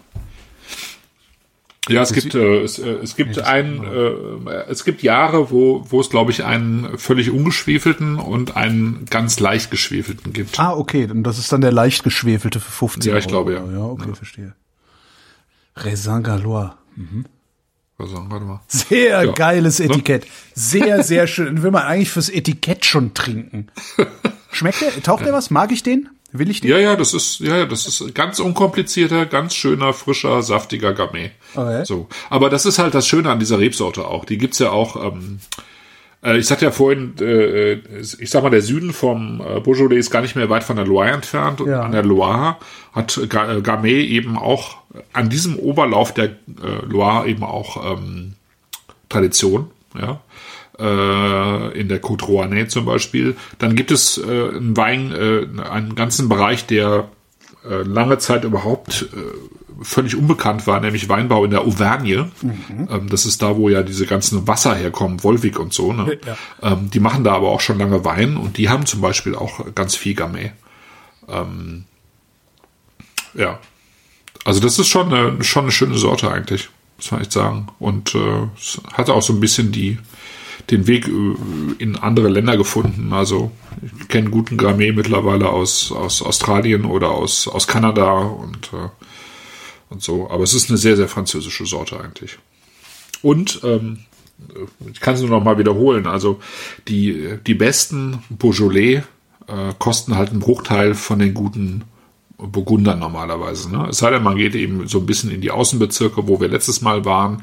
Guasso ist auch nicht teuer, sind ganz tolle Weine. Ich habe übrigens, ich hatte die Weine ja am Dienstag aufgemacht, wir haben die äh, Sendung am Mittwoch gemacht und ja. ich habe die Weine äh, mal wieder in meinem hier im Zimmer ungekühlt stehen lassen. und die waren am Samstag am besten. Was? Wow. Ja, ja, das waren alle, und zwar alle drei. Das heißt, man will das Probierpaket auch nochmal doppelt bestellen und in den Keller. Ja, das ist einfach gut. Ja. Das ist einfach gut. Und wenn du so einen Wein, ähm, ich sag mal, mit einer Dreiviertel oder halbvollen Flasche äh, in einem zwar ungeheizten, aber eben dann doch irgendwie warmen Zimmer stehen lässt mhm. und die sich dann vier Tage später äh, sozusagen auf, auf, der, äh, auf der Höhe präsentieren, dann ist es einfach guter Wein, finde ich. Ja. Und die haben natürlich, also ich meine, wir, wir trinken ja immer Weine, die im Prinzip, also ganz viele dieser Weine sind im Prinzip noch zu jung, aber wenn man sie ähm, trinken will, dann gibt's sie halt nicht mehr. Das ist halt immer das, das Problem. Also wenn einem die Weine einfach gut gefallen, dann sollte man sich zwei, drei Flaschen irgendwie mal beiseite legen und gucken, wie sie sich entwickeln. Oh, guck an, bei das Weinkreis gibt's nur noch ähm, das Guazot-Paket, also das kleine. Das große gibt's nicht mehr. Das heißt, die Die äh, äh, Beaujolais sind schon weg. Ja, ne? Ja, Ja, zu Recht. Genau. Aber zu Recht, wirklich zu Recht. zu Recht, ja. Das Und der, der Bernd, also der Bernd-Kreis, der hat einfach auch, ähm, ach, der heißt Kreis mit Nachnamen. Ich dachte, Weinkreis Ja. war so ein. nee, tatsächlich ist das, äh, Stuhlkreis. ist das der Bernd-Kreis, das war, war einer der ähm, besten Sommeliers hier in Deutschland. Der hat auch irgendwie so internationale Sommelierpreise gewonnen und hat dann eben irgendwann in äh, Stuttgart äh, einen Weinladen aufgemacht und äh, dann irgendwann einen zweiten. Also der hat einen so ein bisschen außerhalb in so einem alten Gründerzeit Industriegebäude, total schön und dann eben noch mal so einen etwas äh, schickeren in der Innenstadt und was er jetzt angekündigt hat und das mitten in der Pandemie, er macht einen, äh, er macht einen äh, Bar auf, eine Weinbar äh, in Stuttgart. Äh, ich glaube, wenn ich mich nicht irre, heißt der High Fidelity, weil der ähm, Bernd einfach auch so ein, so ein analog musik ist und äh, ich, glaube, das find, findet da irgendwie zusammen, also seine, seine Liebe zu Musik und Platten und, High-End. und, und ich bin letztens bin Ja. ich hier durch bin ich hier so durchs Industriegebiet geradelt äh, und fahre vorbei an, der Fir an, an, an am Firmengebäude von Burmester und dachte, oh Gott, Excalibur. Auch interessantes Gefühl, wo du das gerade so erzählst, ja. Hm? Burmeister, ja, stimmt. Ja, der ist ja relativ recht früh gestorben, der äh, Chef, also der der alte der der der, der Gründer. Ähm, ich weiß nicht, was sie jetzt machen. Ich vermute mal, dass sie immer noch High-End Sachen bauen. Also Ja. Also ich glaube, bei, bei Bernd gibt's aktuell, glaube ich, nur noch den Morgon, ne? Ja. Morgon 2019. Aber es Thomas- ist einfach, wie gesagt, also es ist wirklich, äh, das zählt für mich irgendwie mit zu den Weinen mit dem überhaupt besten Preis-Leistungs-Verhältnis, die ich in Frankreich kenne, weil das ist, für mich ist es großer Wein, weil es einfach ein berührender, irgendwie so ein berührender, lebendiger, charakterstarker, schöner Wein ist. Und, Ja, äh, und- den ich eigentlich, Und du hast halt, du hast halt das Problem, das, das, das ist ein Problem, das du wahrscheinlich gar nicht so siehst aus deinem beruflichen Alltag auch. Aber das ist ein Problem, was so Leute wie ich sehen. Ich würde gerne gute französische Weine trinken, aber sobald die gut werden, werden die unbezahlbar. So. Genau, das Und ich finde eine schnell. Flasche, eine Flasche für einen 20er, das ist schon viel Kohle, aber das kann man machen Ja, samstagsabends. ja, genau. Aber normalerweise, wenn du sagst, ah, es ist ein toller französischer Rotwein, dann bist du direkt 38 Euro los oder sowas. Und das ist, äh, Ja, genau. Das, das passiert mehr. meistens. Ja. Ja. ja, genau. Und ähm, genau. Da Darum müssen wir halt gucken hier in der Sendung, dass wir hier die Sachen vorstellen, die nicht ganz so teuer sind und halt trotzdem total sexy sind. Genau. Und, Ja. und das aber sofort ausverkauft, weil dann doch zu viele Ja. Leute zuhören hier. Ja, also ich meine, Lapierre, äh, ich, also ich war jetzt total froh, dass wir das überhaupt, äh, mittlerweile kaufen ja doch recht viele Leute diese Kartons. Ja. Und äh, ich war, war total froh, dass wir überhaupt diese, ähm, äh, die, die Sendung mit dem Lapierre machen konnten. Weil, äh, ich sagte ja, der hat 10 Hektar, ja. Und 10 Hektar ist jetzt nicht wirklich viel für ein Weingut, was wirklich im Prinzip, ähm, also was, was wirklich äh, so einen tollen Ruf hat und das eigentlich ja weltweit, ja. Und ähm, ja, also insofern, ja. Jetzt würde ich, äh, das, So, gucken, das Problem ist halt, jetzt würde ich gerne den Morgon leer saufen heute Abend noch. Mhm. Weil ich habe morgen und den nächsten Termin erst um elf. Aber die, das ist halt, der ist halt viel zu schade, um ihn leer zu saufen. Eigentlich will man den, den willst du jetzt in den Kühlschrank und jeden Tag einen Schluck und gucken, was passiert. Eigentlich Aber ja, ich habe ne? diese Kraft nicht. Mir fehlt einfach diese, Ja, dann trink doch den Cambon, weil er einfach irgendwie auch so ein bisschen unkomplizierter und schmeichlerischer ist und den Morgon einfach dann tatsächlich nochmal über die nächsten Tage und den, den äh, Jean-Paul Brün auch. Ähm, ich finde, das ist auch ein total schöner Wein. Der hat, der ist halt kantiger, äh, der braucht ein bisschen mehr Zeit sozusagen, aber ähm, probiert den mal über den nächsten Tag hinweg. Also der Ja. wird sich auch noch äh, weiterentwickeln und so ein bisschen harmonisieren eigentlich. ja, und ich guck dann einfach mal, weil ich habe mir gerade noch ein Kästchen bestellt. Ja, genau. Aber ich bin ja jetzt dazu übergegangen, nicht immer, also ich habe jetzt ein kleines Kästchen, also ich habe mir, ich habe mir drei nachbestellt. Ein, ein, ein klitzekleines Kästchen. Weil ich einfach dieses, dieses, ich muss auch ein bisschen aufs Geld achten, also das, das wird Ja. nicht besser dieses Jahr. Äh, und und und äh, habe gedacht, okay, das nimmst du mal drei. Nimmst du auch noch drei, weil ja, ja. genau. Und die verschwinden dann sowieso hinten in der Kammer und äh, irgendwann hole ich die versehentlich raus und denke mir, oh, was ist das denn für ein geiler Rotwein? Hm, schmeckt ganz gut. Hätte ich ja nicht gedacht. Und dann gucke ich bei Vivino, also scanne ich den immer mit der App ab. App, App Ja. Und dann gucke ich so und sag, oh shit. 45 Euro die Flasche. Und dann sitzt, dann sitzt meine Frau immer dann daneben und sagt, schmeckt aber gut, aber du bist bescheuert. Mhm. naja, Ja. genau. Der Chat hat gerade erfunden, das was? Das Wine Acquisition Syndrome. Ah, Wine Acquisition sind Gibt sonst nur als Gas das äh, Gear Acquisition Syndrome. Das passiert, wenn, das ist mir früher, also heute, das habe ich mittlerweile im Griff, das war aber früher, wenn ich mit Chris Marquardt die Fotografiesendung gemacht habe, habe ich hinterher eine Kamera gekauft. Jedes Mal. Echt? Naja, Das ist ja krass. schlimm, aber es war wirklich so, ah, geil, geiles Objektiv. Ah, können wir, oh, Oh Gott, ja. Ja, das war- okay, dann, ja. dann lieber Wein bitte. Das Das- ist genau. ja viel. Das geht viel besser auf die Hüfte als so ein Fotoapparat, wo man dann auch noch mit rumlaufen muss. Ja. Auch mal gerade Ja, tippen hier in den Chat. Der ist auch der der Morgon äh, Morgon Morgellon, Ja. der ist äh, perfekt. Das ist ein perfektes Geschenk. Also das ist so ein Mitbringsel, weißt du so. Äh, wir, wir treffen wir, wir treffen uns abends und kochen was Schönes und äh, äh, äh, oder oder hier so so kleine Weinrunde. Wir haben ja auch so eine Weinrunde angefangen und dann kam Ah, schön. ja, aber dann kam SARS-CoV-2. Also wirklich so, bäh. Also wir haben wirklich uns ein, einmal getroffen, haben gesagt, ja, das war super, weil das war eigentlich eher so ein, so eine spontane Idee und wir wussten überhaupt nicht wohin und, und, äh, ja, haben dann gesagt, okay, das institutionalisieren wir jetzt, haben dann Termin gemacht, zack, SARS-CoV-2. Dann haben wir es mal Ja, online, toll. online versucht, aber das ist halt scheiße. Ja, so äh, Zoom-Konferenz, Weinrunde. Also wir haben dann alle bei, bei Maître Philippe dasselbe bestellt. Oder das gleiche, jeder das gleiche Paket bestellt. Und haben dann da gesessen, aber das hat irgendwie nicht so viel Spaß gemacht. So. Ja, ja naja, aber das ist, das ist, das ist wirklich so, ein, so eine Flasche, wo du sagst, so, so die bringe ich mit, um alle mal zu überraschen. Ich habe mal ein Beaujolais mitgebracht, ne? Und alle denken, oh, Kopfschmerz. Und dann stellst du diesen Morgon hin. Das ist schön. Also es ist super zum, zum Eindruck schinden ist der sehr gut geeignet. Ja, der sieht ja auch gut aus, ne? Also Ja, mit genau. Reduzierten Etikett und dem Wachs, wie gesagt. Poserwein. Und, äh, genau ja. das Richtige für mich. Keine Ahnung, aber sieht geil aus, das Zeug. Ja, ja. super. ja, So, was also mal? wir machen irgendwann nochmal Beaujolais. Es gibt, äh, es gibt auch eine kleine Menge an, äh, an weißem Beaujolais, also Chardonnay. Das ist dann tatsächlich Chardonnay, aber es ist sehr wenig. Also es ist tatsächlich, also Jean-Paul Brün macht einen sehr schönen Chardonnay eigentlich. Gibt noch ein paar andere, aber wir machen irgendwann nochmal Chardonnay, äh, Was ich- Beaujolais, weil ich einfach Beaujolais, äh, also es gibt ja noch ein paar, wir machen, müssen irgendwann mal Fleury probieren. Äh, vielleicht von einem Weingut dann mal drei verschiedene Ortslagen, Ja. weil es, ähm, weil man dann sehr schön auch sehen kann, wenn, wenn die im Prinzip gleich vinifiziert werden, dann nochmal sehr genau äh, sozusagen sehen kann, wie unterschiedlich dann die, die Orte sich sozusagen über die gleiche Rebsorte und über die gleiche Machart dann nochmal präsentieren. Das kann man also gut machen. Also es gibt ein paar Weingüter, die in, in allen wichtigen Ortslagen eigentlich ein bisschen Besitz haben. Haben wir schon mal Entre deux Mers getrunken?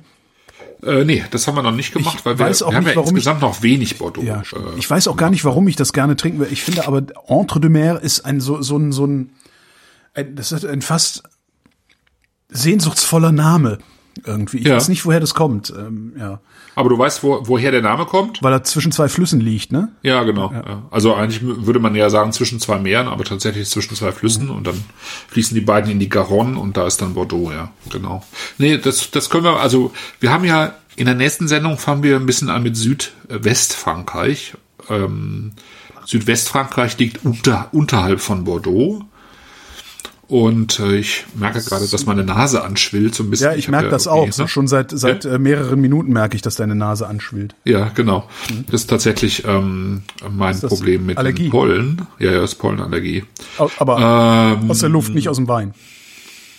Nee, aus der, äh, aus der Luft wahrscheinlich ein bisschen gekoppelt mit Histamin tatsächlich. Ja, okay. Also ich, ich habe eine leichte Histaminallergie, was natürlich für mich ein bisschen doof ist, die ich aber eigentlich nicht merke, äh, wenn, wenn nicht Pollenzeit ist. Wenn Pollenzeit ist, dann äh, kombiniert sich das wunderbar miteinander. Wobei diese Tabletten, Ja. die es da gibt, die sind ja mittlerweile wirklich, äh, also diese diese einfach, ganz einfache billige Cetirizin-Tabletten, die kicken bei mir wirklich alles weg.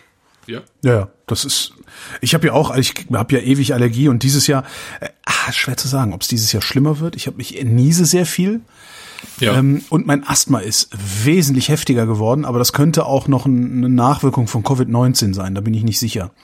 Aber ich merke, dass ich, dass ich, dass meine Lunge äh, hat lange nicht mehr so viel zu tun gehabt äh, im Frühjahr wie dieses Jahr. Ja. Ja, okay. Glücklicherweise habe ich dann äh, ja vor mehr, vielen Monaten schon mit dem Rauchen wieder aufgehört, was auch ganz angenehm ist. Ich hatte dann zwischendurch, äh, ich hatte ja, war ja 20 Jahre geraucht, dann elf Jahre nicht und dann wieder angefangen. Ja. Äh, unter Drogeneinfluss in der Disco, also im Berghain. wenn schon, wenn schon, weißt du so. Wenn schon, wenn komm, schon. Meine. so. Scheißegal. Ja. Und ähm, dann wirklich mehrere Jahre jetzt wieder geraucht. Auch mehr oder weniger viel. Also teilweise wirklich eine Schachtel am Tag, teilweise dann auch wirklich mal wieder drei Wochen gar nichts. Und hab äh, letztes Jahr im, weiß ich gar nicht, im Oktober, waren irgendwann die Kippen alle abends und bin ich pennen gegangen und hab keine neuen mehr gekauft. Ja, und dann habe ich halt Ende, Ende Dezember Covid gekriegt und äh, war froh, dass ich äh, schon einige Wochen nicht geraucht habe und habe jetzt auch irgendwie überhaupt nicht mehr den Ja. Drang. Also das ist irgendwie, es ist jetzt wieder weg. Ich bin ganz froh. Das heißt, alles, was meine Lunge jetzt noch macht, ist tatsächlich das Asthma, äh, ohne, ohne dass noch irgendwie so eine Zusatzentzündung aus Zigaretten irgendwie dazu kommt. Ja. Ja, Sven schreibt auch in Chat, normale Heuschnupfen war dieses Jahr früher und heftiger. Bei mir auch, ja. Ja, ja. Also es äh, hat, hat bei mir schon Anfang März angefangen und letztes Jahr Anfang April, glaube ich, oder Ende März. Ja. Krass. Das Blöde ist halt, dass, also ich war jetzt nochmal beim Arzt, also über diese normalen Peaks-Geschichten, also schlägt wirklich nur ein bisschen Histamin aus, Mhm. der Rest nicht. Jetzt muss ich mir nochmal irgendwie Blutprobe und so, aber das ist ja jetzt ein, nicht unbedingt das Thema für hier. Ähm, wir machen am 14.04. die nächste Sendung. Ich finde, wir sollten langsam auch mal alters, alters, alters angemessen, altersgemäße, altersgemäße Themenfindung äh, für diese Weinrunden. Ähm, Operation, Darmspiegelung, auch immer sehr schön. Warst du schon bei der Darmspiegelung, mein Lieber? Nee, war ich noch nicht. Hammer. Man hat ja so, man hat ja, Hörst du bitte auf jetzt? man hat ja, nee, aber man hat so, man hat ja so dieses, oh Gott, ja, Ja, ja, jemand, klar. den ich nicht kenne, schiebt mir irgendwie den Anal-Intruder aus aus äh, äh, Top Secret, Ja, äh. Top- den Anal Nackte Kanone. Äh, Nee, Top Secret. Der Anal-Intruder ist, Kanone. nein, nein, nein, nein, nein. Ich wette um sehr viel Geld. Um wie viel Geld? wetten wir? Um, um dein, Beides. Wetten wir um Beides. unsere, wir wetten um unsere Autos. Nee, also um das, was ich jetzt nächsten Monat erst habe, oder? Genau. Nee, nee, nee, nee, nee, nee, nee. Nein, der Anal-Intruder ist natürlich das, was Nick Rivers äh, in der Gefängniszelle gefunden hat von diesem schwedischen, äh, ich weiß nicht mehr, wie er hieß. Nein, nein, aber das ist ist ja auch egal. Jedenfalls, du denkst so, oh Gott, oh Gott, da gehe ich nicht hin, weil oh, fremde Menschen schieben mir Dinge in meinen Allerwertesten. Was, äh, aber du kriegst halt auch gleichzeitig Propofol gespritzt. Und das ist? Das ist das, womit Michael Jackson sich selbst entleibt hat, weil er sich zu viel Propofol reingehauen hat. Aber das ist halt, ich meine, ich habe ja nun, da warst, du hast ja auch einen Teil davon so mitgekriegt. Ich habe ja jetzt, ich bin ja jetzt, was Drogen angeht, nicht unerfahren. Das, ha, das, also ich kann Michael Jackson verstehen, sagen wir mal so. Also Okay. geh ruhig mal zur Darmspiegelung. Ist nicht so schlimm. Das, das Schlimmste an der Darmspiegelung ist, dass das Propofol, das macht Laberflash. Äh, also du wachst wieder auf, dann st- stellen sie sich in so einen Aufwachraum, wo auch noch so andere Leute stehen, die auf Propofol sind oder waren. Und dann Ah, okay. erzählt Und man dann sich halt, dann erzählt man sich halt eine ganze, eine halbe Stunde lang nur Scheiße. super, super, super. Ja, ich mache das auch, wenn das mit der Pandemie mal vorbei ist, weil ich hatte vorher schon angefangen, so diese altersgerechten Vorsorgeuntersuchungen mal anzufangen. Äh, mache ich, mach ich dann auch weiter, ja. Ja. Ähm, 14.04. ist die nächste Sendung. Er versucht zu fliehen. Merkt ihr es? Er versucht zu fliehen. Ja. Ja. Ähm, Blasenspiegelung, Genau, das ist kein Spaß. Das ist wirklich kein Spaß. nee, das glaube ich. Das habe ich jetzt auch noch nicht vor, so. Ja. Da habe ich, also das, da habe ich, 14.04. also, hui, hui, hui, hui, hui, hui. Boah. 14.04. Ja, Äh, machen wir. 20.30 Uhr ist schon angekündigt bei mir, bei mir im Blog. Ähm, Weine des Maliron ähm, aus dem Weingut äh, Clobaste. Und Maliron ist halt ähm, so Südwestfrankreich. Also Südwestfrankreich ist ja unterhalb von Bordeaux, äh, im Prinzip bis zur spanischen Grenze, aber auf der auf der Atlantikseite, also Biarritz und so. Ne? Ja, ach, ähm, ah, und, und nicht auf der Mittelmeerseite. So, also sozusagen Bordeaux. Toulouse und Biarritz, das ist so das Dreieck, in dem sich so diverse verschiedene Appellationen bewegen. Ah. Ey, Eine davon ist Maliron. abgefuckte Scheißpandemie. Weißt du, diese Namen? Biarritz, Toulouse, Bordeaux. Ja, ich möchte eigentlich, ja. weißt du, ich möchte eigentlich nichts anderes machen, als in meinen Scheißbus steigen und dahin fahren. Mhm. Oh, Ich bin so Ja, ich- sauer. Ah, Mann. Nee, eigentlich bin ich sauer über diese ganzen Leute, die machen, dass die Pandemie länger dauert als nötig. Zuvor das die MinisterpräsidentInnen. Aber ja. Ja, ich bin auch so, also ich wäre wär so glücklich, wenn ich einfach drei Wochen im Sommer nach Frankreich fahren könnte. Oder mir würde ja so glücklich. in Bayern ja? reichen. Ja, egal. Irgendwo hin, wo nicht zu Hause ist, weil zu Hause geht das einfach nicht mit dem Freimarkt. Das geht einfach nicht. Aber ja, aber ich brauche das. Also wir, wir alle brauchen das nach dieser. Ja, das ist schon krass. Also ich glaube, ich habe noch nie so viel gearbeitet wie jetzt im März, mit, also inklusive ähm, Homeschooling dann auch. Also, Gott, das das ist ist, genau, also durchknüppeln. Das haben wir hier ja noch, ja genau. Die Kleine ist ja erst neun. Na, Und, ich, äh, wir haben das auch, aber ich habe das nicht, weil Nee, wir sind zwar verheiratet, aber wir haben Zeit. getrennte Wohnungen und ja, Ja. von daher bin ich da wirklich, äh, äh, Ja. scheint mir noch Also die Sonne ich- aus dem bin- Arsch. in dem also ich würde mich total freuen über drei Wochen Sommerurlaub. Ich sehe es nicht. Ich glaube nicht, dass es funktionieren wird, aber äh, Nein, das so- wird- Ich, ne? ich gehe nicht davon Das wird aus. nicht funktionieren. Also ich, ich, ich bin froh, tatsächlich, ich bin froh, wenn, wenn wir es schaffen, irgendwie ein paar Wochen, wahrscheinlich werden es eh nur einzelne, wenn überhaupt, äh, ganze Wochen, an irgendeinem bayerischen See zu stehen oder irgendwo ähm, Ja. Ostsee zu stehen oder sowas. Also Irgendwie so. es ist halt echt, ich bin, ich bin so, so verzweifelt quasi, dass ich, ähm, wann habe ich denn, ah, genau, im Februar habe ich meine Eltern besucht, äh, dass ich, also ich habe halt irgendwie mein Kram in den Bus geladen, bin in den Bus gestiegen, bin losgefahren und habe gedacht, ich fahre in Urlaub. Aber so ein völlig bizarres, ich fahre in Urlaub Gefühl gehabt. Dabei bin ich über die einfach in diesem A2 Bus über die, hast. genau, dabei bin ich über die A2 und die A1 nach Köln Ins Rheinland. Ja, ja, sehr schön. echt absurd gerade. Sind echt sehr, sehr verrückte Zeiten. Und Also ähm, ich, im, im, im und uns geht's noch wenn wir gut. alle gesund bleiben. Ja. Äh, bis in den Herbst und dann ähm, das vielleicht irgendwie, also man dann irgendwie mal wieder ein bisschen was planen kann. Also ich meine, das ist letztlich, Es wird- letztlich es ist wird- das es ist- Plagen auf, auf gutem Niveau so, aber ich denke, es wird realistischerweise wird äh, so richtig verreisen, wie wir es gewohnt sind oder wie wir es gerne hätten.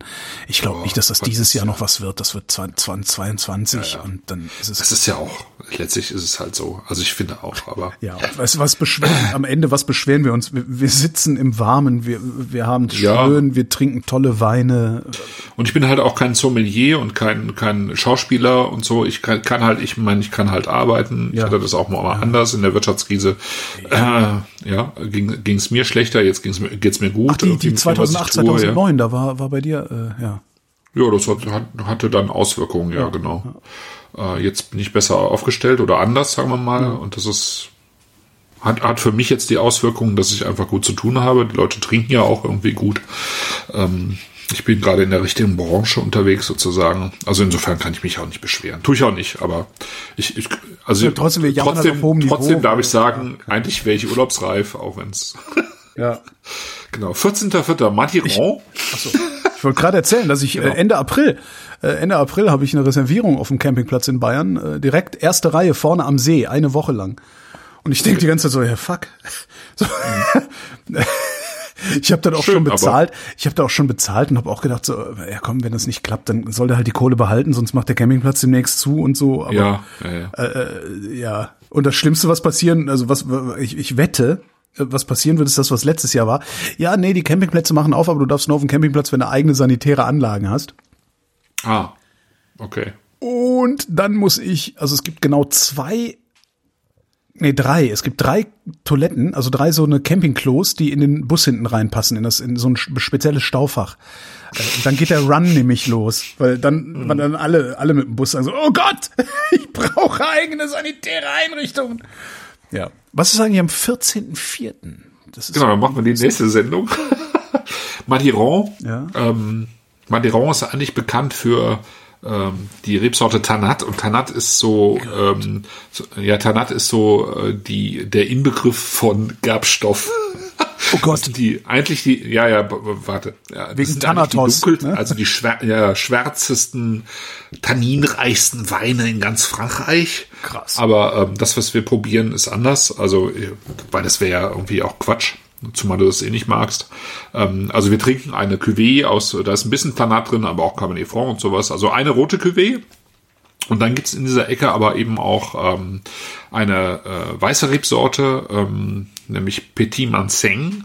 Äh, die kann man super schön trocken und süß ausbauen. Und äh, wir machen, wir probieren einfach beides. Einmal trocken, einmal süß.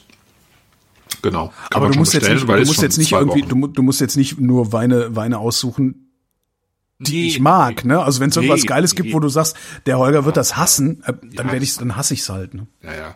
Nee, aber äh, also ich, ich sag mal jetzt einen jungen Tanat zu trinken, ähm, ich hatte das kurz überlegt, aber das, das ist einfach, das macht, das ist so dermaßen pelzig. Also ein klassischer Tanat äh, aus 2018 oder 19 was du, oder 17, was du jetzt kaufen kannst, das ist so dermaßen pelzig, dass, dass es einfach auch keinen großen Spaß macht. Also wir trinken jetzt so ein bisschen was. Äh, also wenn man es negativ sieht, weichgespülter, wenn man es positiv sieht, einfach trinkrei, trinkfertiger und äh, hat trotzdem noch so äh, noch ein, einfach so ein Madiron-Touch und wir können ja mal gucken, ob wir so in der zweiten Jahreshälfte uns einfach in dieser Ecke weiter bewegen, also ein bisschen Bordeaux machen und Gaillac und, und, und so.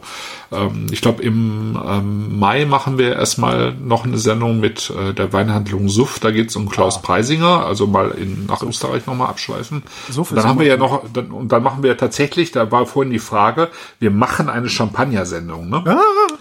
Ja, und du weißt auch, äh, es gibt ja auch ein spezielles Datum. Ich weiß nicht, ob du das jetzt schon sagen willst, aber es nee, ich, ich habe ich habe ich wieder irgendwas verpasst. Habe ich muss ich mir das aufschreiben? Hab ja, es gibt ja ein Jubiläum und zu dem Jubiläum werden wir Champagner trinken. Haben, haben wir tun wir das? Ich habe habe ich ja. Warte mal, ich habe ja, weil es ein Vrind-Jubiläum gibt. Ach, zehn Jahre Vrind. Mein Gott, ja, ich habe genau. Entschuldigung, ich habe das total verpeilt. ich Macht nichts, aber es ist. Äh, Moment, das wäre dann also, der 5. Mai, oder? Nee, Moment. Warte mal, äh, zehn Jahre Vrind ist am 23. Mai. Genau, am 5. Mai machen wir äh, Weinhandlung Suff mit Klaus Preisinger. Ach so, wir machen am 23. Mai zehn Jahre Vrind, genau. Aus, also außerhalb der Reihe, Mai, außerhalb der Reihe machen wir sonntags eine Sendung. Ach guck. Machen wir sonntags eine Sendung mit Champagner, genau. Ja, krass. Außerdem also, da die Ellie Geburtstag Zum Vormerken. Ach. Ja, siehst du, und Arthur hätte schwimmen gehabt, wenn nicht. das sind auch so, auch so Sätze. Nö, da steht, hätte, hier, steht halt noch im Kalender so. Ja, klar. Super. Ja. So. Äh, genau. Ich suche was, äh, ich suche was aus äh, von, also zumindest ein oder zwei Weingüter von unserer Champagner-Tour damals, ne? Ähm, genau, damit wir so ein bisschen was zu erinnern haben. Ich sag mal Benoit Talon oder so, ne? Das wäre ja ganz schön. Du kannst dich erinnern daran, dass wir bei Benoit Talon ja, waren. Ja, und ich habe bei ja, Talon ja. einen Champagnerverschluss geklaut und so. Ja. Ich war nur kurz ja, genau. abgelenkt, weil ich in den Chat geguckt so. habe, weil irgendwie Sven der Meinung ist, ich sollte mehr essen. Was äh, eventuell darauf zurückgeht, dass ich wieder an, an, am Labern gefangen habe. Nee, gar nicht. Nee, nein. Ähm, bevor das Trauerspiel jetzt noch weitergeht, das müsste. Irgendwann genau, muss ich mal jemand hinsetzen. Irgendwann muss ich mal jemand hinsetzen und immer die Viertelstunde, die letzte Viertelstunde der Sendung zusammenschneiden, oh wo, ich, wo ich die Fassung verliere, meine Zunge schneller wird und solche Sachen. Genau, so ganz kurz vor dem Turbo. T-U-R-B-O-T schreibt man das, ne? Ich weiß das immer nicht. Jedes Mal denke ich. T-O-U-R-B-O-T. Und was ist es? Siehst du? Wie jetzt? Ja, wie heißt der auf Deutsch, der Fisch? Na egal, ist ja, ist ja sowieso ohne jegliche Kunstfertigkeit. Äh, von daher ist es ja auch Schnurz. Das ist, also das ist Plattfisch, das ist Steinbutt halt. Ah, okay. Steinbutt. Steinbutt. Total zerkocht mit einer Aioli und ohne jegliche Kunstfertigkeit. Das lohnt sich einfach no. nicht. So, äh, 14.04. 14. Ja. 4. nächste Sendung, 14.04. 20.30 Uhr geht's wieder live. Ähm, äh, Punkt. Danke, Christoph. Ja, danke Holger. danke, danke Chat fürs Mitspielen und danke Wolfram. Wenn Sie in Nizza eine typische Nizzaer Kneipe suchen, ein Fischrestaurant am Hafen und Sie glauben, da ist alles frisch und alles billig, ähm, dann misstrauen Sie erstmal sämtlichen Empfehlungen. Es gibt tatsächlich ein Restaurant, das ist Cassin. Äh, es ist zwischen all diesen Hafenrestaurants, wo man auch auf der Terrasse sitzen kann, ich meine, auf der Straße sitzen kann und es ist alles schön und pittoresk und touristisch und das hat man sich gar nicht vorgestellt und man glaubt, das ist dann besonders gut. Und Cassin hat einen Vorteil tatsächlich, der man ist so eingeführt, er ist der älteste am Ort, am Platze. Alle Fischer kennen ihn und wenn sie frische Fische bringen, dann ist er der Erste, den sie anbieten. Deshalb sind die Fische bei ihm besonders frisch. Das heißt, die Chance, einen alten Fisch zu kriegen, einen vergammelten Fisch, ist bei ihm geringer als woanders. Punkt. Damit erschöpfen sich seine Qualitäten. Absolut. Denn die Zubereitung dieser Fische ist wiederum genauso schlimm wie nebenan. Das heißt, ein Turbo zum Beispiel. Ein Turbo, den wir hatten für zwei Personen, wird nur gemacht ab 140 Frauen. Das muss man sich vorstellen. Das sind 70 Frauen pro Portion. Das war ein Baby-Turbo, ähm, durchgekocht und mit Aioli sehr ordinär und äh, ohne irgendwelche Kunstfertigkeit, außerdem noch schlecht rangiert und alles Mögliche. Es lohnt einfach nicht, dort zu essen, weil der Preisunterschied oh, ist, fehlen die 15 Prozent, die neben mir draufstehen. Aber sonst kosten ein Typ auch nicht mehr als 70, 70 80 Franken in einem guten Restaurant. Diese Unterschiede lohnen einfach nicht.